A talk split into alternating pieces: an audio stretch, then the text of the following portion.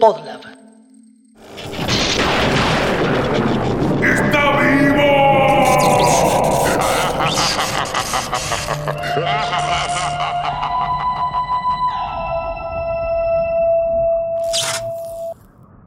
Bienvenidos, esto es Está Vivo Podcast, un programa donde jugamos a ser científicos sonoros, armamos y desarmamos piezas de la cultura pop para poder ensamblarlas en un monstruo.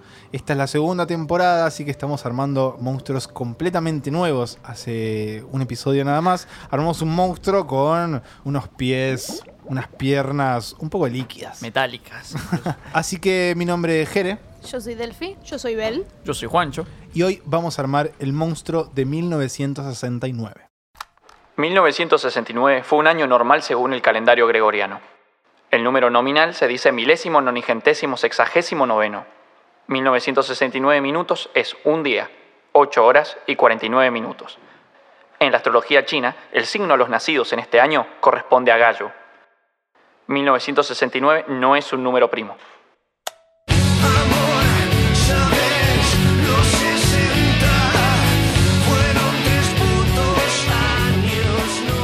1969. ¿Qué piensan, muchachis? Acá yo sé que en esta mesa hay mucha información sobre 1969. Pero a mí se me viene primeramente la posición sexual al bocho. Eh, sí. ¿Por qué no hablamos de eso? Decimos 1969. ¿Qué se les viene a la mente rápidamente? Vamos, posición Jere. sexual. Sí. Sí, a mí la verdad es que... Oh, 69. Claro. Sí, es un poco... Así, Y mal en mi mente. eh, sí. Sí, pero por la idea fija nada más. Incomodidad. Ah, ¿de verdad a todos se les venía lo de la posición sexual? Yo dije 1969, no 69. Pero es Pasa oh, que- 69. Claro. A mí, bueno, sí, qué sé yo. Éramos el- todos adolescentes muy pelotudos. Claro, yo Pero es como el- todo lo que termina en 8. Bueno, Yo pero- soy un bizcocho, claro, ¿viste? Pues perdón, es que yo lo que esperaba es que alguien dijera, no sé, hippies, Vietnam, eh, la luna. No, No. viejo, no, no, no. Ok, pues. de- de- detrás de todos estos, Claro. cien- de estos ambos de científicos, nosotros somos seres completamente básicos. Juancho, ¿querés llevarnos hacia la iluminación? Tengo un timbre Sacarnos delante que dice de Ring este- for Sex. ¿Puedo tocar? Sí, toca. Oh. Bueno. Eh, no, 1969 es un año bastante eh, curioso porque nosotros cuando hablamos de 1969, cuando no lo relacionamos a una posición sexual, lo relacionamos muy directamente a la contracultura y a la lucha contra los regímenes poderosos, por decir así. Pero realmente eh, la historia en verdad es bastante contraria porque habla de cosas completamente oscuras. El año 69, por desgracia, fue como un año bastante intenso en el cual ocurrieron un montón de cosas, mm, en mayoría malas. Entre ellas caracterizadas justamente por el enfrentamiento total que estaba en ese momento por las ideologías que venían de antes, eh, contraculturales, enfrentándose a las Fuerzas Armadas. Pero por ejemplo, a ver, la guerra de Vietnam tuvo las peores masacres durante su fase, digamos, de guerra.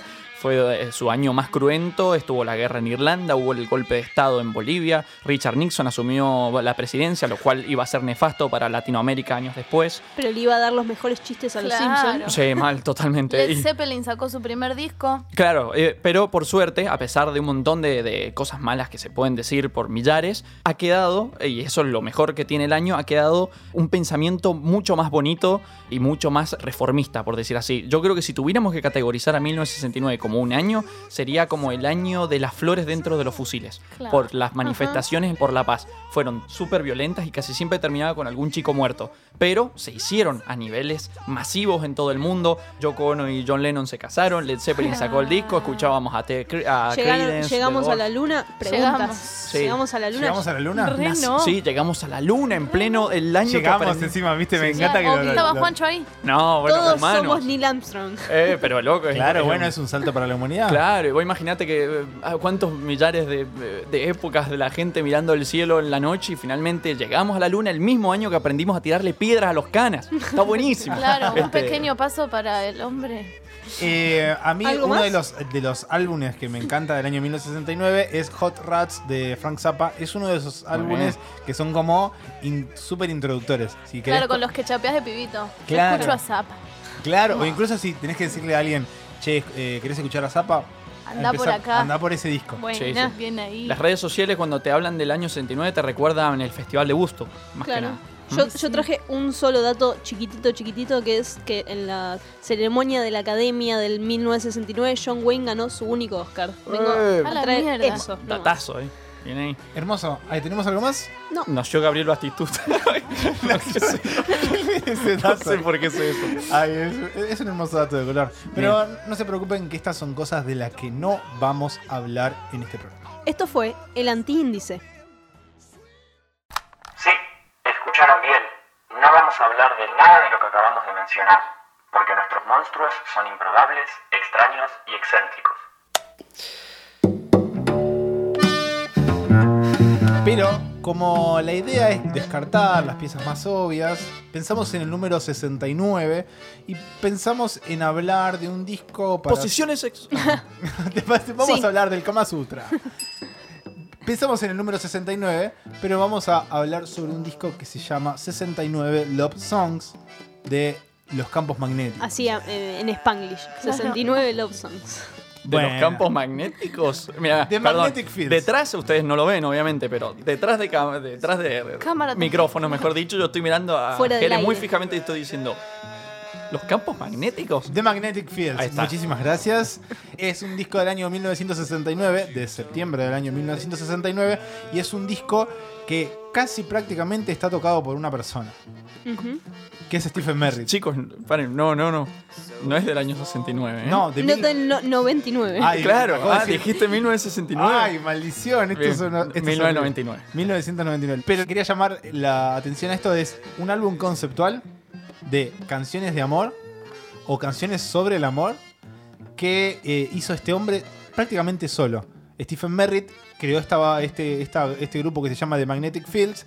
Tiene un montón de invitados, gente que colabora, pero más allá de todo, la, la La construcción. composición, claro. La composición de, de su música la hizo prácticamente él. Es un multiinstrumentista que se maneja muy bien con un montón de instrumentos, o por lo menos lo básico como para construir canciones. Y a, y a partir de eso crea un disco triple conceptual de 69 canciones Que dura tres horas. Más Bocha de menos. que tiempo. dura un montón de tiempo. O sea, alguno de ustedes es músico, Jere, Sí. ¿no? ¿Verdad? O sea, llegamos a caer, a caer en lo que significa tener que hacer una sola persona, a- Ah, no, casi hacer la producción entera de 69 canciones, aunque incluso algunas duren 3, 4 minutos, 2, sigue siendo un, Un montón. Sí, una de las cosas que hablábamos fuera del aire es que hacer un disco de tres horas es casi como decir, ah, bueno, hagamos Como una peli. plantar un árbol y tener un hijo. Y... No, casi como ponele, pero casi como hacer una peli de cinco horas, ¿no? Como una locura. Claro, mucho más mucho de lo de la medida normal, claro. E incluso me parece que es ya como un desafío para el artista proponerse hacer esa cantidad de canciones. Es más, Creo que. los ah, eso te asusto, iba- los puedo asustar. No iban a ser voló un par. 69. Sí, yo eso también había Era chusmeado. así. Eran 100 100 canciones. y Sí, sí. voló. Sí, sí, sí. El buen Stephen Merritt estaba en un. eh, tengo, según lo que leí, estaba en un piano bar. Se dice, estos lugares donde alguien toca el piano delante de las cafeterías, que en Estados Unidos están en muchas películas y suenan, eh, siempre se ven preciosos. Bueno, la cuestión es que parece que estaba en un piano bar y mm, se enamoró de una de las canciones que estaba escuchando. Una canción que no recuerdo ahora en este momento cuál era, pero que era una canción que a él le gustaba, que la había escuchado de antes, le gustó y de pronto dijo, hey, soy un artista y me tengo que dar a conocer. ¿Cómo se hacen a dar a conocer los artistas? Hay que hacer 100 canciones de amor. Y el tipo empezó con su producto y dice que cada una de las 69 terminaron quedando porque no llegó a las 100. No llegó a las 100 literalmente porque le dijeron que tenía que recortar un poco. Recortó muchísimo. Me Imagino Este, el productor diciéndole, che, no, para, para. Tranquilito, así como tranquilo. Este, la cuestión fue escrita en un bar distinto de Nueva York. Hermoso. Es muy lindo. Pero sobre todo porque es, no es un disco que es súper homogéneo. O sea, no vas a escuchar la misma banda. Incluso si te lo, te lo ponen en una playlist, vos podrías presumir de que son artistas diferentes. Sí. Porque tienen, Sí. tienen un, o sea, tocan un montón de géneros co- completamente distintos. Las instrumentaciones son distintas, como que cada. Es como una antología. Básicamente es un disco como antológico, como el Black Mirror del Amores. Claro. Porque. Sí, aparte tiene otra de las curiosidades que, bueno, son 69 canciones, pero la mayoría dura un minuto y medio, dos, ¿viste? Que también son como temporalidades raras para, Es para una los intervención, es como un shot de. Claro, de, tema. algo. y a la vez, como todas las temáticas de las canciones están relacionadas un poco con el amor en sí mismo, pero lo- creo que no son canciones de amor que te dedico yo a vos para enamorarte, sino como que son canciones que se piensan a sí mismas sobre el concepto del amor. Bocha, pasean un montonazo. Eso también era algo que, yo quería destacar. Se me escapan un montón las cuestiones más musicales por desconocimiento. pero sí escuchando el disco sentí eso, como que me paseaba un montón por canciones mucho más melancólicas y un temón que me hubiera puesto de videoclip para un día que voy a comerme el mundo y encontrarme con la persona a la que amo y laburando o leyendo un poco más las letras, también hay mucha data que está muy buena. Yo sinceramente he disfrutado un montonazo este puntapié inicial. Es un viaje completamente. A mí me impresiona mucho la variedad. Es que, como dice Jere, no parece escrito por una, Una misma persona. sola persona. claro. Sí, sí. Tiene colaboradores, pero son muy cada tanto. Y la mayor parte de las letras están escritas por él, pero parecen distintas. Es hasta un tipo de. de mirá que yo no soy mucho de Un canciones, pero. de- esquizofrénico. Eso iba a decir, eso iba a decir. era como fragmentado. ¿Quién sos? Así como salía acá. Pero porque ¿Quién sos, también eh, crea mundos y historias que son de lo más discrepantes entre sí. Eh, eso me pareció re interesante. Sí, como que tiene canciones de despecho total, canciones eh, que van en un tono irónico, canciones que in- intentan como hablar de la complejidad del amor como algo muchísimo más místico. No sé, pienso rápido en The Book of Love, que es una canción que la ha interpretado hasta Peter Gabriel, como que es una canción de amor exquisita, pero hay otras canciones que son más directas, como, no sé, Volvé, hay una que se llama como Volvé de San Francisco. Come dice Back como- from San Francisco. Sí. sí. Y- Me, las- me estoy aprendiéndolas en inglés, entonces me cuesta la traducción. ahí. Ay, yo soy muy malo para el inglés, por eso me voy al toque en la traducción. Perfecto, perfecto. Sí, la de la chica que duerme, se me ha ido el nombre. Oh, es que son 69. Casi, Eh, sí. A Sleeping and Dreaming, creo que se llama. Ponele. Durmiendo y soñando. Ahí está, ese. Ves la traductora. Igual la- las traducciones de los... No, bueno, igual esto es una recontra pelotudez. ¿Cómo traducen súper aleatoriamente los títulos de las películas? Sí. Como Little Manhattan termina siendo ABC de amor y es tipo, che, pero... ¿Qué es Claro, esto? no, no, no. ¿Qué onda? Tenemos No, que bueno, tratar de hacerlo bien. Jamás traten de buscar y alguna sí. letra y poner traducción en español, porque las cosas que te salen. Ay, sí, Dios mío, mirá que yo no soy traductor, pero, Pero casi. pero me doy cuenta cuando hay algo que va mal. Otra cosa que a mí me, me parece como súper interesante que tiene es que atraviesa también un montón de géneros. No solamente, y esto es como una pregunta que nosotros nos planteamos un poco para la idea de armar este monstruo, es de la idea de cómo se construye una canción de amor. Y creo que no todas las canciones de amor tienen que ser una balada. Claro, sí. Para nada. Hay, hay algo de que, eh, que tiene menos que ver con ser una oda al amor, ¿no? Con pensar el amor desde distintos aspectos, que te lleva a tener como esta cosa de miles de millones de, de di- diferentes miradas, porque bueno, no estás haciendo una balada de amor, estás pensando el amor. Incluso para mí es mucho más rico, eh, y acá me vuelvo un poco más oscura, todo lo que implica el sufrimiento es un poco la contracara necesaria para que en algún momento este amor espectacular haya podido tener lugar y espacio.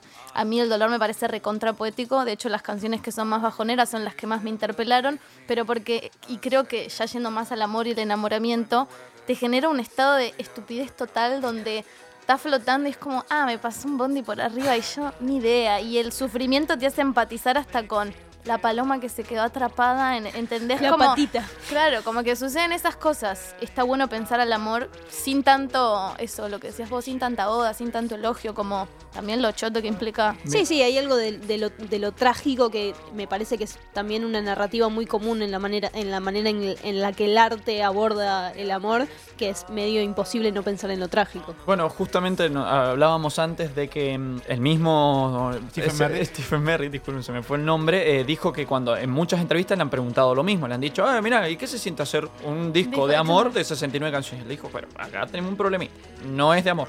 Claro. Son, es un disco sobre canciones de amor, que es muy distinto. Porque la gente puede amar cosas o caer en la locura o justamente usar, eh, encontrar amor en el dolor, en la tristeza. Eh, no, no tiene que ir por ese lado romantizado. Y él dijo, no tiene nada que ver una cosa con la otra. No, incluso hay muchas canciones que se ríen un poco de todo ese enamoramiento. Hay Sí. canciones que son completamente irónicas. No sé. Washington DC, me, genial. Bueno, Eh, pero la hay- letra es buenísima, me parece Y muy claro, y después hay otra cosa también que es muy interesante que convierte. Hay canciones que son una sola frase, por ejemplo. Bueno, eso también está, está muy bueno. Sí.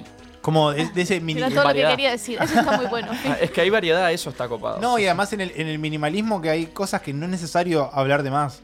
Hay canciones que requieren una historia o un compromiso más sobre cómo está atravesada ese concepto o, esa, o lo que sea.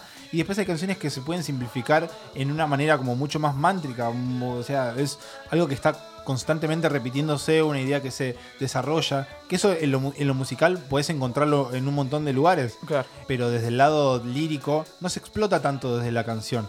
Existen pocos, o sea, no piensen en, en las canciones pop que repiten todo el tiempo el estribillo, sino como que piensen en realmente una frase, Que cierra. claro, que está todo el tiempo eh, reinventándose. ¿sí? Claro. Sí. Es como casi, diría, como música minimalista. Claro. Por eso yo decía, por, eh, te Y- tomaba como ejemplo a Washington DC. Un- Es un- Washington DC es una de las canciones, ¿no? Porque muy simplificadamente lo que la letra dice es: Amo Washington DC, es mi lugar favorito en el mundo. Pero- No por su democracia, ajá, pero no por su democracia, porque es el centro de la democracia del mundo. Una cosa como medio irónico lo dice. No es porque el- esté en la, depositado el poder del mundo en un solo lugar. Dice, pero no por un montón de cosas, simplemente termina diciendo es porque ahí vive la persona que amo. Es- Y- es- y, ahí termina. Pero, Claro. y siempre, o sea, es como que se va por un montón de ramas. Está buenísimo. Y si cuando tenés que hacer 69 canciones, medio que. te- Me medio tenés que, ten- poner puntual, porque Claro. si no. Claro. Exactamente. Metele que hay pastel. Bueno. Incluso, incluso también a mí me divirtió muchísimo algunas construcciones, imágenes recontra efectivas y que, que uno jamás consideraría que podrían estar en una canción sobre el amor o de amor o lo que sea. Hay un tema que él dice, mi corazón corre como una gallina con la cabeza cortada. Y es como, yo de mi corazón te podría decir un montón de cosas y imágenes ni hablar, pero con ese nivel de efectividad y Ah. particularidad, digo, uno lo ve y dices, claro, loco, el chabón está... ¿Y quién se enamoraría de alguien con un corazón con, corriendo con la cabeza, o sea, como una gallina? No, es Horacio Quiroga. hermoso, Nadie claro. Un capo total. Bueno, eso, eso es lo lindo, como de, de poder. Sí, que tuvo la libertad, sí, de, de- de lo que quiera, ¿viste? Claro. Y después hay canciones que dicen, no, necesito un corazón nuevo. Sí, mal, mal. ¿Entendés? Como que hay, está todo el tiempo conversando consigo mismo sobre cuestiones del amor. Una cosa que me gustó mucho es, eh, nada, viste, buscando información sobre el disco y un- sobre varias cosas, encontré que mucha gente opina que este disco les parece... mm, Esto nunca ha venido de la banda, ni de él, ni de nada. Esto es gente que he leído en internet, ¿no? Que dice que es un disco transitorio. ¿Qué significa esto? Que es un disco en el cual vos podés tener cinco o una canción favorita de la 69 o tener la 69, pero dentro de un tiempo siempre va a estar adaptado a lo que vos estés pasando en ese momento. Quizás dentro de un tiempo, si por ejemplo vos estabas en pareja y ahora rompieron, esas canciones pueden llegar a cambiar, porque son 69 canciones escritas en distintos momentos y pensada para distintos momentos de relaciones amorosas. Sí, como que resiste el paso del tiempo, ¿no? Claro, son como sí, canciones atemporales. A mí me gustó lo que dijo Delphi de sumergirte. Vos ves como, eh, andate a ver dónde te encontrás en este momento. Ay, Como- yo dije eso. Sí, bueno, Muy algo bien. así. Qué lindo. bien. Aguante. Seguro me confundí. A mí me ha pasado como, bueno, de vuelta, repasando un poco más las letras y prestándole atención a eso que es lo que a mí generalmente me conmueve de las expresiones artísticas en general, me encontré con un parecido medio raro con toda la obra de Merritt como poeta, con un escritor argentino al que yo adoro y admiro, que se llama José Esbarra, porque él o sea, Merritt haciendo todo este laburo de pararse en el amor durante el amor, pero también después del amor, y como homosexual y como una persona excesivamente sensible y con una virtud espectacular para identificar sus sentimientos súper frágiles y suyos, me hizo pensar bastante que toda esta ternura con la que él te interpela, pero también de manera solapada con toda esta contracara de bares de Nueva York de mala muerte y algunos excesos, fármacos, como que él te va tirando con, no sé qué es una mandolina lo que toca, pero es como que te genera algo súper tierno, pero también con, con un contenido bastante oscuro que es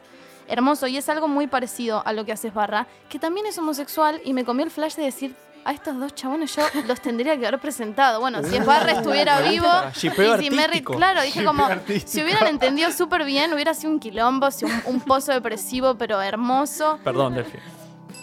Claro, sí, y, y se hubieran encantado, eso ya lo creo. Además, bueno, Bueno, él es, Merritt es medio feo, pero Esbarra, Pobre, pobre, man. pero Esbarra estaba fuerte. No, Se eh, convirtió en una abuela de repente. Y les quería contar un poco de Esbarra, si Dale. me dejan. Sí, Por sí. favor. obvio, Bueno, estamos-. Ya les conté, él es un escritor, un, un autor teatral, poeta y también es un guionista argentino y tiene en su estilo de, de escritura una combinación re particular donde mezcla como lo delirante y lo juguetón y lo sórdido y es muy interesante. Tuvo una vida recontra intensa y él siempre reivindicaba esta consigna de coger, drogarme y escribir. Pero a su vez también pasaba que el chabón, por ejemplo, era escritor de libros infantiles Claro, sí, y sí. guionista. Entonces es como que Vivía, Coger, colgarme y Convergían en él un montón de cosas hermosas. vivía en la contradicción. En la contradicción posta, porque era muy tierno, pero también Era- recurtía los hoteles de San Telmo en los 80, donde era un, un antro que de mejor mala sí. claro. No, no Eh, toques nada, claro, tipo. No, posta. Y de hecho él muere, se enferma de SIDA, que esto yo no lo sabía hasta que me puse a leer un poco más. En el programa de Susana Jiménez, ahora no lo estoy encontrando, pero bueno, en el programa de Susana Jiménez generó una polémica resarpada porque él salió a decir como no voy a tomar AZT, que fue Claro, como sí, el no- primer fármaco para el tratamiento no del VIH, como porque es veneno, ¿entendés? Y, y para todo el mundo que era como, ay, Aparte ¿Qué onda vivir con VIH y no querer tratártelo y un poco que eso sea una marca personal en tu obra, no solo en tu biografía porque te llevó a la muerte, sino también digo, fue parte de los autores que estaban enfermos y Me la imagino a Susana recibiendo ese Ah, me pelotazo muero, en la claro, cara. tipo ahí, toda rubia espléndida. Eh, entonces sí, y, y ¿Qué en, hacía y el en pobre toda su- Barra ahí? Claro, posta. Y en toda su obra aparece, bueno, lo, lo sexual constantemente. No vamos a hablar de 69 porque ya dijimos que no. Pero particularmente lo anal. Y no solo, bueno. Está como en el subtexto, ¿viste? Es que eh, el chabón plan- o sea, plantea lo anal también desde lo fecal. Es espectacular. Porque abre un poco paso a lo literario y nos dice como. Hay que ir más allá de la mierda. Mira. Efectivamente, y hay que pararse en la mierda y hablar de la mierda. En sentido figurado, pero también en, en términos metafóricos, y más allá de los prejuicios, y ver en la literatura este territorio de libertad, de deseo, de compromiso, de transgresión, como Sí, de, no sé, como en la, li- por lo que nos contás, como la literatura como un lugar de libertad que te deja pararte en lugares en donde no podrías pararte si no fuera por ese Ni espacio. hablar, que es algo re de lo artístico. Y, y termino es con algo- esto porque yo estoy hablando un montonazo. habla un montón del amor, es barra, de hecho, habla casi exclusivamente del amor. Es súper hermoso y súper merit, por eso es que hubieran sido una pareja fantástica. No se edita en vida prácticamente nada suyo, sí está pedefeado y en internet todo lo que quieran. Hay una editorial independiente que se llama Dagas del Sur, que editó dos libros. Uno es Plástico Cruel y otro es El Mal Amor. Y él tiene una frase que es re zarpada para mí, que es cualquier plástico dura más que el amor eterno. Eh, y el chabón es como eso, ¿no? Como que invita a replantearse el amor romántico, como lejos de ser un camino lleno de rosas, en su obra y en sus libros, todo el tiempo reivindica todos estos accidentes, las confusiones, las heridas que son a veces difíciles, a veces imposibles de sanar. Y, y, bueno, ¿qué rol tiene el deseo? ¿Se puede amar al sexo? ¿Se puede amar las drogas más que a una persona? Como vidas muy intensas, ambas creo que, que son Sí. muy parecidos. Y bueno, Qué lindo, ahora me dieron eso ganas de. Claro, Sí. crea, digamos, crea, eh, trata de sacar el, el, no sé, fetiche, el estereotipo de lo que es la romantización y habla del romance que puede realmente existir. O sea, justamente lo que hace Stephen Merritt en su disco. O sea, de que realmente de las cosas no es de enamorarse de una cierta forma de una cosa. Es más, enamorarse no tiene una, una forma lógica de ser. Eso es lo que creo que está diciendo. Es como a la mierda, vamos. Sí, a en- en enamorarte de las cosas oscuras. En- enamorarse tiene una forma lógica de ser en la construcción de un montón de, de pedazos de la cultura popular que nos han dicho cómo tiene que ser. Blanco, heterosexual. claro, exactamente. Que- y está Para bueno toda ver la estos- vida. Exactamente. Está bueno ver a estas dos personas paradas un poco en otros lugares y haciéndose preguntas. Muy interesante de que encima decimos que Esbarra es, ah, es Barra, ¿no? Sí, es verdad. es argentino y Stephen Merry tiene una relación con Argentina de cierto manera porque Oh, ¿se habrán le voy a decir a? Jerez si Sí, sí. quiere explicar Eh, por qué sí. te corregí lo de los campos magnéticos recién. Bien, y además está buenísimo porque vamos a usar es el, el ejemplo que hizo Delphi. Hoy de- estamos re polémicos. Ah. Sí, no, no, pero tipo de, de- de una, una conexión realmente muy bonita y con algo con, un- con buen contenido. Nosotros, mientras armábamos la idea de, de hablar sobre este disco, nos encontramos rápidamente con un disco argentino que se llama Albinacho y Rubin interpretan a los campos magnéticos, que son tres cantautores argentinos que agarraron y tradujeron las canciones. Algunas de las algunas de las canciones de los campos magnéticos, eh, algunas que no están tampoco en el disco del 69. eh, y las, las argentinizaron. Nosotros teníamos ganas de hablar un poco de eso. Y Che, boludo. Eh, es eso, Claro. Son todas las canciones de eso. Sí, es más, estaría bueno ahí Yerba que digas mate. el ejemplo, el, el que nos dijiste en el, recién, hace un ratito. El del ga- galán de la paternal. No, yo no dije, lo dijo Jere. Ah, perdón. Bueno, hay uno de los. Decilo vos a ver qué entendiste. Hay uno de los de las canciones, por ejemplo, que la traducción sería el hombre sortudo del lado este, ¿no? De, o del bajo Ay, este. sí, es un temón. The luckiest guy on the lower east side. ¿Qué es Bueno, esa eso- pronunciación, señor de inglés? Horrible, claro.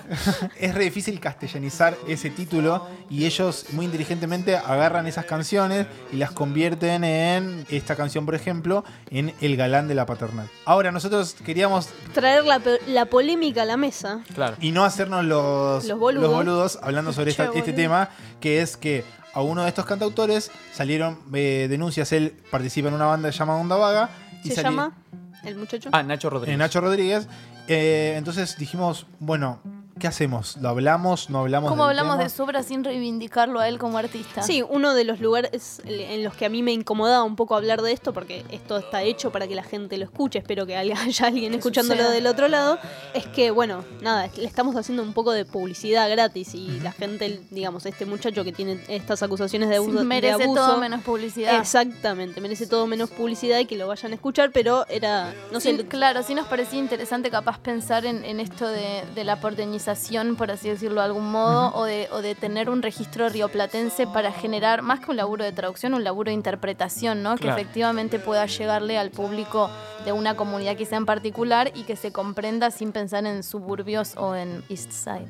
Claro. Al parecer, eh, al ser las 69 canciones muy famosas y de un ambiente muy indie, las tardes del año 99 vigentes por ahí, y aún así no ser tan tan conocidas mundialmente, y eso que está como en el puesto 400 y pico de los mejores álbumes del rock de la Rolling Stone, o entre los 1001 álbumes que ver antes de morir, que escuchar antes de morir, y un montón de cosas, Si sigue ves, siendo como... Sigue siendo como una especie de repertorio de las cuales ninguna de las 69 canciones se volvió específicamente muy famosa Claro, individualmente. ninguna es un hit. Y es muy raro encontrar gente que te los mencione así en el día a día, incluso entre gente muy sabida de, de rock en inglés. Este, rock igual. bueh, Bueno, sí, no qué sé yo. importa. Pero la cuestión es que parece que ha habido mucha gente a lo largo del mundo que ha hecho intentos de traducciones a sus idiomas de estas canciones y a nosotros nos de Nacho Rodríguez Claro, y justo no tocó el abusador. la puta madre. No, pero. Bueno, o sea, eh, igual hay dos pibes más. Claro, Sí, sí, ahí sí. hay dos personas más y tampoco. Podemos hacer, pie en ellos. Claro, bueno. Por eh, ahora. Claro, hasta, Por favor. hasta que se demuestre lo contrario. Claro, eh, pero incluso Stephen Merritt estuvo metido En eh, la traducción, exactamente. ayudando. La verdad es que tiene cosas que son muy lindas. Escúchenlo bajo su propia decisión. Ya están, o sea, conocen. Ya este, esta polémica no es solamente nuestra, ahora Ahora también es de les, ustedes, les tomen sus decisiones. Ajá, somos todos. les pertenece también a ustedes. Les tiramos. el- Pero el me parecía como interesante poder hablarlo y, y plantear un poco también esta incomodidad y, y compartirla. Sí, es muy lindo cómo este disco ha logrado llegar a la gente. Hay incluso gente que hace ilustraciones de las canciones. En Argentina tuvimos un artista, no me voy a acordar el nombre ahora, y en Estados Unidos la, pionera en hacer esto es una ilustradora llamada Julia- eh, Julian Shield, una cosa así. Este, mm, la cuestión es que parece que la gente se apropia del disco y lo, lo retransforma, y eso es buenísimo. Significa Es que la hermoso. 69 siempre hay alguna canción por ahí que te, que te engancha. Y además a mí me gusta el hecho de del 69. Ah, yo iba a decir algo re parecido. A ver, a ver, Para a mí ver. es este lado de la mesa. En términos. En términos visuales, el número 69 me genera a mí algo como súper retroalimentativo. Ay, sí. Ay, no puede ser. sí, estamos en la misma. Eh, y sí, posta, como visualmente. No, pero sobre todo, la- digamos, el 69 en cómo está diseñado la tapa del disco. No, Ah, es, bueno, ningún, sí. no, es, un- no es un 69 inocente, Sans, por decirlo claro. de alguna Claro. manera. No, después les vamos a preguntar Tiene esa a, forma nuestra, más circular. a nuestra titular Diseñadora. diseñadora, de Está Vivo para ¿Por que qué? Claro. nos tire un poco de data y después la compartimos en las redes. Bueno. Pregunta, no sé cómo estamos de tiempo, pero yo les quería preguntar a ustedes. ¿Cuál es su canción favorita de la 69? O por lo menos, ¿cuál se acuerdan que digan? "Eh, no sé por qué se me viene a la cabeza esta. Uy, qué lindo. ¿Los puedo interpretar o prefieren que no? No, re. Eh, a mí, de hecho, quiero escuchar ahora, bajo la mirada crítica, a el acusado o abusador o lo que sea que sea, la versión del galán de la paternal, porque la original me pareció brillante y me pareció hermosa. De hecho, me anoté algunas cosas que me gustaban porque en toda la canción él, le arranca a batir a una chica como, y tal te va a llevar al baile, y tal otro te va a comprar no sé qué, y este pibe de acá a la vuelta seguro consigue pero yo tengo una bici y cuando sale el sol vos querés salir a andar en bici conmigo, ¿entendés? Y entonces es como... es re lindo, sí. Es hermoso y es hasta un poco preadolescente, porque, no sé, y, y también eso fue lo que me gustó un montón, cómo el chabón tiene la viveza de pasearte por situaciones recontra distintas y, y momentos del De- amor diferentes, donde, claro, de distintas edades. donde a tus 11 años quizá posta, que salga Tenés el la sol mejor implique- de todas. Sí. Sí. Variedad. Ahí está lo que digo, es que es buenísimo. Pasa de una cosa a otra, es, es fantástico. Y se dieron cuenta que es un monstruo, ¿no? Sí, sí. Sí, es un, monstruo, es re un monstruo. Es un monstruo que súper piensa en el amor. Yo creo que mi canción, eh, hoy voy a decir The Book of Love. Ay, también, recontra hermosa. No sé, hay algo como que la escuché estos últimos días antes de grabar esto y era como. Me. Vieron como si le prestaran algo a- a- de atención. Algo te tocó ahí. Bien, Sí. Te tiro un pequeño dato. Book of Love es la canción más eh, escuchada del- de los, de los mundo. 69. Digamos, es la canción que más registra gente que la ama. No, Así que mirá, bien ahí, el Ger está con el mundo. Bien. estás con el mundo. Claro. A mí, me, a mí Nunca- me nunca entran por la ironía, así que. Washington en el corazón. ¿Cuál? La de Es la de Washington. ¿Viste? Sí. Yo ta- creo que sería mi, mi segunda, pero pasa que hoy yo estaba ya como loco, les estaba escribiendo en WhatsApp. Chicos, hay una que se llama. eh, ayúdame, Belu. Es Ay. Papa was a, road, a rodeo. ¿Cómo se Sí, diría? eh, mi papá era un rodeo. Era un rodeo, ¿no? Sí. Bueno, eh, ¿por- ¿por qué la elijo? Primero, porque, viste, a mí yo, yo siempre cuando escucho canciones me gusta escuchar primero lo que es la música. Si la música me llama la atención y veo si la letra me acompaña también en ese gusto. Usualmente, muy raramente, Coincide. coinciden. Eso Claro. para mí es un, doble sentido ahí extraño. La cuestión es. Me gusta lo que, viste, Delphi dice de esto de lo preadolescente. Papo Desarrollo se va para otro Sí, lado. sí, Eh, son adultos directamente. La canción me encanta porque te cuenta cómo un hombre, que se eh, no, sin nombre, o sea, un hombre, le está cantando a un muchacho llamado Mike, que parece que le gusta, viste, que están teniendo una, una relación en un bar donde están tomando y están bailando.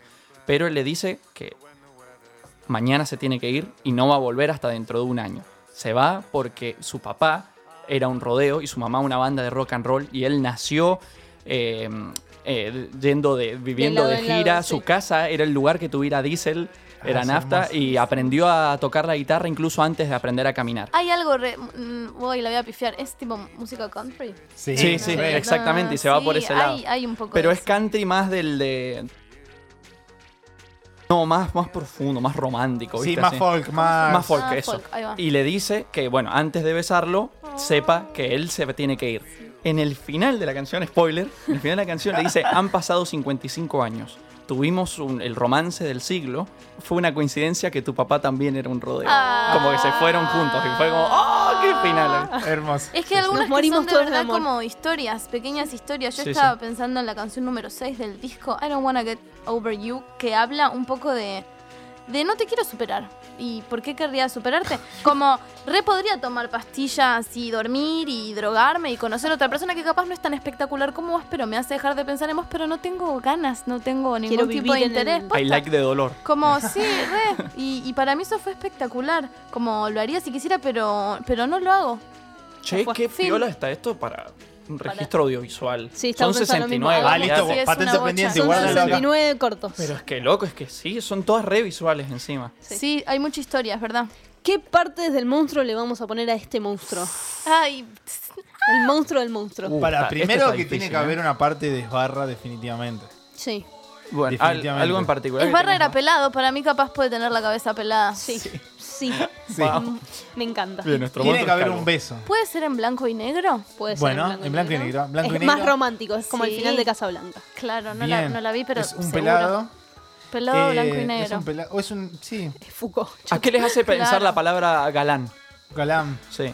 No. A mí le- cero a él. De, no, de Luckiest eh, me gusta más como Sí. el, el sortudo, ¿no? De Como- Sortudo. podría ser. Claro, soy feo, pero feo, tengo suerte. feo, Pero sí. tengo bici. Es un Ay, monstruo feo. los patines, como Listo. los patines de la bici para que se pare alguien. Las pies- eh, los pies, sí. ¿Cómo se dice? ¿No Eh, se le dice patines?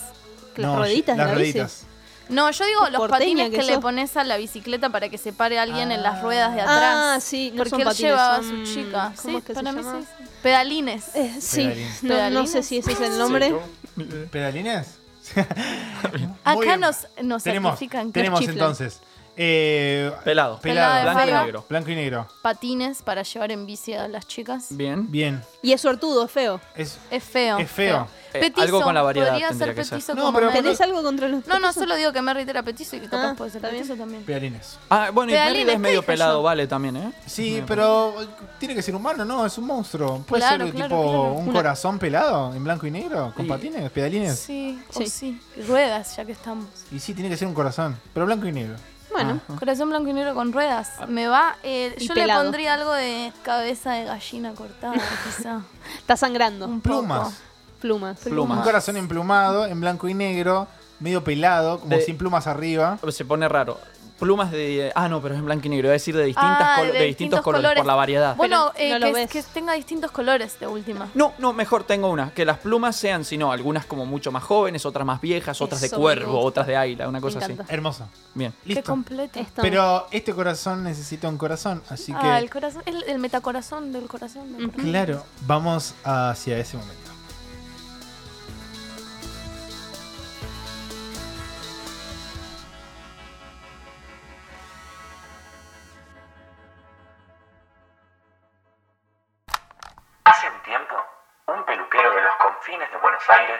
Definió a sí mismo como la perfección llevada a la cúspide. En honor a su extravagancia, decidimos ponerle su nombre a la siguiente sección. Vicente. Es momento de ponerle corazón al monstruo.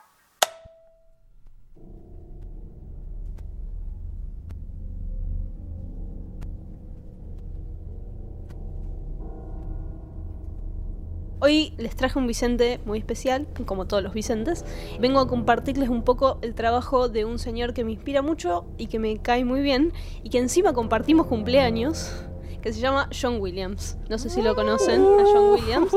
Justamente coincidió como, este es como un, un monstruo como muy musical. Hermoso. Coincidió porque aparte yo no sé un pedo de música, pero no puedo evitar que este hombre sea, sea mi Vicente. Da igual, es lo único que nos ha acercado tanto a la música, sí. Exactamente, bueno, John Williams es, para el que no lo sepa, es un compositor, es un conductor y es un pianista, y es el compositor de algunas de las bandas sonoras más populares, más reconocibles y más críticamente aclamadas de la historia del cine. Es el encargado de dar la entidad a casi todo el mundo de Spielberg. Es una relación muy fructífera la que han tenido estos dos muchachos. Como Merritt y Esbarra si se hubieran conocido. Exactamente. Lo peor es, vos podés no saber quién es John Williams y te puedo asegurar que has escuchado a John Williams. Exactamente. Sí, sí, sí. Sí, sí, Mágico, sí, puede Es- ser, puede es- ser. es Ah, mira, ahora viene. absolutamente. Ahora viene. Mira, Delphi no lo sabe, ahí viene. ¿eh? Ahora, ahora viene, de las veintipico de películas de Spielberg, John Williams le hizo la banda sonora a todas menos una. Que ¿Cuál es a la que no? Eh, ay, no me acuerdo No. cuál es la que no, pero sé que fue por un por una cosa de horarios. Quedó no pudieron no claro. exactamente, no pudieron coincidir. Pero solamente a una no le hizo la música. Y Delphi, vos me decís que no conoces el tema de Indiana Jones. Me decís que no, Re- no escuchaste la música de T, la música de Tiburón, la música de Encuentros cercanos del tercer tipo. Un la- hitero total el chabón. la música de Star Wars, la música de Harry Potter, Jurassic. Park. Jurassic Park. Exactamente. Inteligencia artificial creo que fue. Creo que es inteligencia artificial, sí. Que es, es un problema de horarios, pero se aman ellos dos. Juancho Ay, Wikipedia. sí. Exactamente. Juanchopedia. John Williams es la segunda persona más nominada a los premios de la Academia después de Walt Disney. Walt Después de Disney Juancho, es claro. el primero. Y traigo esto a colación no por una cosa de darle prestigio a estos premios, qué sé yo, ni que sean más importantes que los demás, sino porque muestra como lo fructífero de la carrera. Para ser el segundo más nominado a algún tipo de premio tenés que haber escrito Más miles o menos, claro. y miles de bandas sonoras. Así que ahora con 87 años está escribiendo la música para el episodio 9, la última película de Star Wars. Vida. Aparentemente su última colaboración con Star Wars, según lo que ha dicho. Él va a hacer esta última banda sonora para esta saga de películas. Y les vengo a contar por qué es un Vicente para mí. Primero que nada, es la primera banda sonora que me compré alguna vez en mi vida. Es la banda sonora de La Piedra Filosofal, obviamente. que el nivel de tensión. es hermoso. Claro. Es- sí. Ah, Eso, eso. Es imposible. Es que es como. Pensás en John Williams y ya hay tres temas que se te vienen a la mente. Es imposible, ¿no? Perdón, Belu, ¿cómo se dice cuando una canción tiene una... ¿Un leitmotiv? Leitmotiv, perdón. Él es el rey. El, El rey, rey del, del leitmotiv. leitmotiv. El rey. ¿Qué significa eso? Leitmotiv es cuando hay un tema musical, una, una, una especie de melodía musical asociada a alguna idea en una Ah, película. o un personaje o lo O que un sea. personaje, sí, exactamente. Tremendo. Por ejemplo, por ejemplo, eh, El, el Imperio contraataca. El. Chan, chan, bien. El de la chan, fuerza, la música de la fuerza. A mí a- me agarras un día medio depre me pones la música de la fuerza y soy un charco de llama. De llamas. A la de llama también. No, de lágrimas. sí, la, la- eh, de Luke mirando al, al- al- al amanecer es hermosa. sí. Eh, y no solo es la primera banda sonora que me compré alguna vez, sino la otra vez habían abierto como una especie de conversación en Twitter donde preguntaban cuál fue el primer director que te hizo pensar en el cine de otra manera, ¿no? Y yo me puse a pensar, bueno, ¿cuál fue el primer director que me hizo pensar en nada? Y terminé en John Williams, que no es un director de películas, sino que es este compositor. Y es el primer tipo que me acercó a pensar el cine en toda su complejidad, ¿no? Sus bandas sonoras me llevaron a pensar en el cine más allá del argumento. Yo hasta ese momento, qué sé yo, después de salir de la, de la secundaria, empezar los primeros años de la carrera, me gustaba mucho el cine y empezaba a bajar sobre todo en la carrera, eh, empezar a bajarlo en, conceptos y qué sé yo, pero siempre estaba muy preocupado por lo argumental, ¿no? Porque la historia que se contara tuviera sentido, fuera ve- verosímil, es racional, las, las acciones que toman los personajes y qué sé yo. Y la música de John Williams me, me llevó a pensar en el cine en toda la maravillosa complejidad que es, en más allá de lo argumental, ¿no? En más allá de lo racional. Sobre todo porque para mí la música es algo como muy inefable. Yo no soy música, no sé tocar ningún instrumento, no, tengo no, no- no tengo ningún conocimiento técnico, no tengo casi herramientas para pensar la música. Y este tipo le dio entidad a los mundos. Sobre todo, no sé, me ponía a pensar en la música de Star Wars. Y está bien, bueno, uno puede escribir un guion sobre ciencia ficción y demás, pero ponerse a pensar cuál es la música sobre una galaxia muy, muy lejana, ¿no? Porque hay algunas, no sé, si uno se pone a hacer eh, la música sobre un melodrama, un drama o algo ambientado en la realidad, es más fácil llegar a casi una conclusión lógica, pero la ciencia ficción tiene esta cosa de que puede ser lo que sea, tipo cómo suena la fuerza, que es un concepto que es abstracto, que, es- que tiene solamente que ver con ese mundo de ciencia ficción, cómo suenan los Jedi, qué es un Jedi, Claro. y este tipo le da entidad a todo eso y a mí me abrió la cabeza y, y nada, es la, la primera vez que a través de su música y a través de, la- de las composiciones que él hace, pude pensar en el cine de, de otra manera. Así que nada, por eso lo traigo, por eso Ay, es un Belu, me emocionaste un poco. Me gustaría que Me dieron todas ganas estas de llegar a casa a le escucharlo lleguen, de nuevo. así. Pero hay que encontrar la manera de que este chamón ente- escuche esto y Y me me, gire unos pesos. no, que me Gratis, mande un gratis. mensaje de cumpleaños y yo le Posta, mando un claro, mensaje de un video. cumpleaños a él. Además, un viejo de 87 años, cámara frontal. No, eh, es un amor. Hay, hay un, hay un video muy lindo donde hay un trompetista que va a la puerta de su casa en un barrio residencial y se pone a tocar, eh, creo que la de- una canción de Star Wars. Y el chabón sale, lo termina de escuchar y le da, le da la mano. Y le lo dice- corrige. Ah, Le da muchísimas gracias. en el No, disculpa, era claro, era un, Claro. un re bemol, no era un re Eh, natural. Me apoderó un poco del, del Vicente de Belú, que me parece maravilloso porque ajá, pe- lo, pe- lo pido prestado. Eh, John Williams, eh, ya no, no puedo decir más de lo que ella dijo. eh. Directamente, es más, para mí podés agarrar los Oscar y tirarlos al recarajo porque vos simplemente si lográs meterte en la cabeza de la gente que no sabe ni tu nombre, es porque realmente en vos la sos cabeza mágico. de Delphi que no registra en un puto director ni nadie. Este, es que Sí, es una es locura. Yo no, no puede ser que yo haga tan, tan, tan, tan, tan, y todo el mundo diga, "Fox, John Salió Williams". la de Indiana Jones. Es que yo llego a casa y me pongo a escuchar el tema de Superman y me voy volando. Claro. ¿entendés? Es Es- así. la cuestión es una pequeña anécdota que tengo con John Williams. No, Ah, lo la conocí mía, cuando, cuando yo iba a la escuela con Le él. mandé no, un no. WhatsApp. Corría el el otro año día le digo, che, 1900. feliz cumple. Este, no, no. 69. La cuestión es, para mí uno de los momentos más importantes para mí cuando era chico y como vida de friki fue Star Wars 3, La venganza de los Sith. ¿Por qué? Porque fue la culminación de la saga, fue una cosa que yo amaba y a pesar de que yo no vi nacer la primera trilogía, era una cosa que a mí me marcaba un montón. La cuestión es, mi viejo, me- yo, vivo- yo soy de San Rafael, Mendoza, y allá los tenemos un solo cine. Mi viejo me llevó, que está muy mal cuidado, cuando no, me llevó por Esa tiene primera que vez ser a tu Mendoza. lucha, Juancho. Claro, me llevó, sí, obvio, la ves, lo es. Es mi primera escuelita de cine, me encantaría que fuera A mí allá. me cerraron el cine en La Pampa. No, bueno, ustedes dos. Somos una chicos, tristeza. claro. La cuestión es, me llevaron a Mendoza Capital a ver la, eh, por primera vez un cine grande. Ay, todo un evento. Para ir a ver Star Wars 3. Antes que todos mis compañeros eran re fanáticos. Yo estaba re loco, estaba enloquecido. Mi viejo no entendía nada. Simplemente me llevó a mí y a mi hermana. Mi hermana fue un desastre, hizo un quilombo en el cine. Ya sé sé, no, me odia, no, no, disculpen. No, mi viejo solo tenía que llevarme a mí, nada. Pero la cuestión es que, nada, mi hermana estaba ahí en cualquiera, era muy chiquita, y yo quedé re loco, y mi viejo quedó re loco sin entender qué estaba pasando. ¿Pero por qué? Porque en el final, total, puedo spoilear, ¿no? Ya Sí, pasó, ¿no? ya está- Cuando ah, Obi-Wan y Anakin están peleando, suena una canción que John Williams habló con eh, Lucas para decir que quería reformular el tema que había estado usando toda la durante la, La saga, saga. Para convertirlo en Batalla de los Héroes, que era la canción que iba a sonar durante la pelea más importante de la saga de Star Wars. Que era la pelea donde literalmente iban a ser Darth Vader y donde Obi-Wan, que es mi waifu, este, ¿cómo se llama? Iba a dar todo, decía así mal. Y una lucha entre Es hermanos. uno de los mejores momentos de las precuelas. Increíble, una, una lucha entre personas que se aman, que no quieren estar ahí Ay, matándose, no, pero que la corrupción los ha llevado más allá. Son las hermanas Lo que Williams en suena. la final de Roland Garros.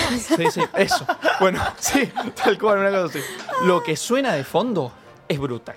William se va al carajo ahí. Es, es- Es, eh, me tremendo. encanta porque es imposible no ser medio ñoño que te guste el cine y que este hombre no te haya marcado en algún momento. Sí, sí, se puede Salvo venir. que seas muy snob y muy porteño. No, No, pero para mí es, siquiera- es mentira. Para mí Sí, es no, mentira. se te mete en los, se te mete en no se Es puede. imposible escaparle a Williams. Sí, y el que le escapa a Williams no tiene alma.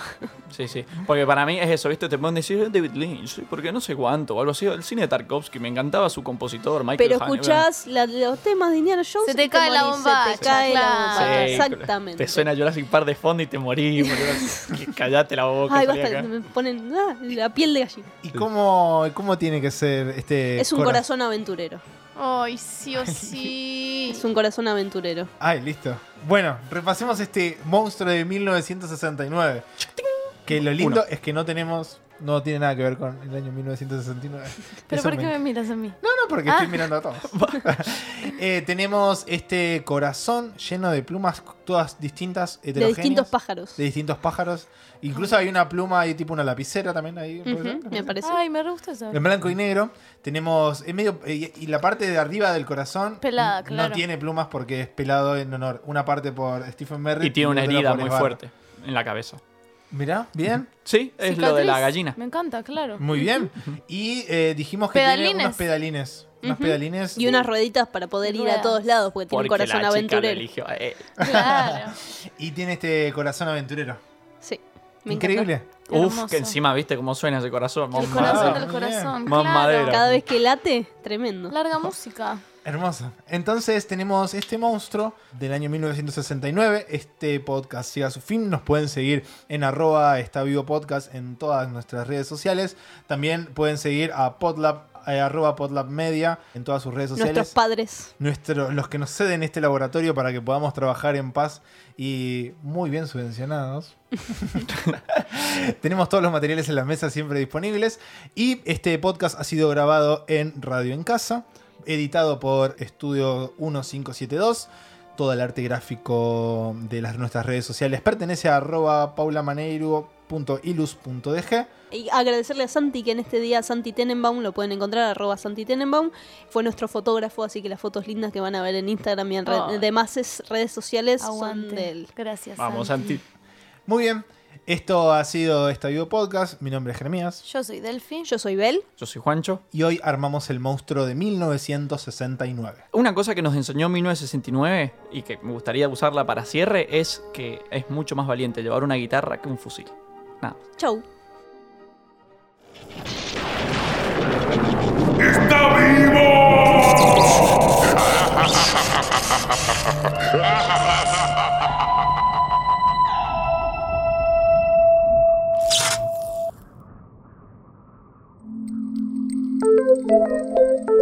تظلم